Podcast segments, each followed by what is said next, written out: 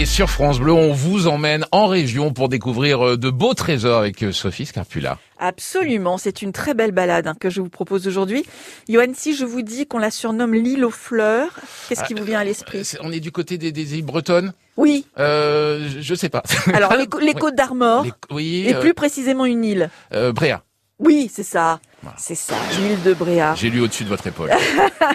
Un petit bijou breton, un de plus, hein, me direz-vous, composé de 86 îlots.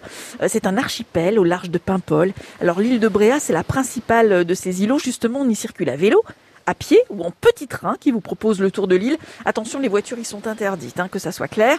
Et pour cause, la préservation de l'environnement y est capitale pour les 120 espèces d'oiseaux, dont les goélands les plus connus, et la végétation qui donne son surnom d'île aux fleurs justement à ce lieu privilégié.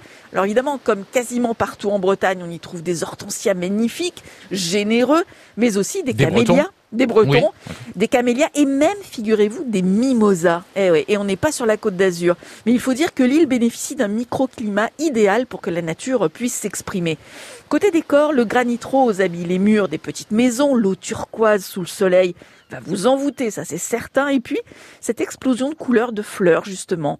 Un petit détour par l'île de Bréa, c'est un enchantement de chaque instant.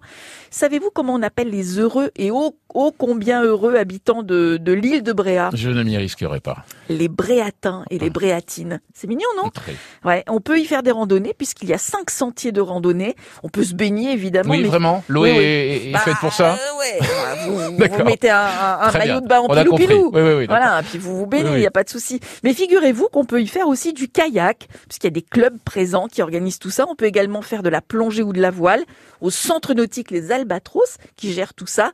La balade n'est pas terminée, il y a beaucoup de choses à visiter, de petits souvenirs à rapporter de ce trésor de nos régions. Je propose d'en parler tout à l'heure.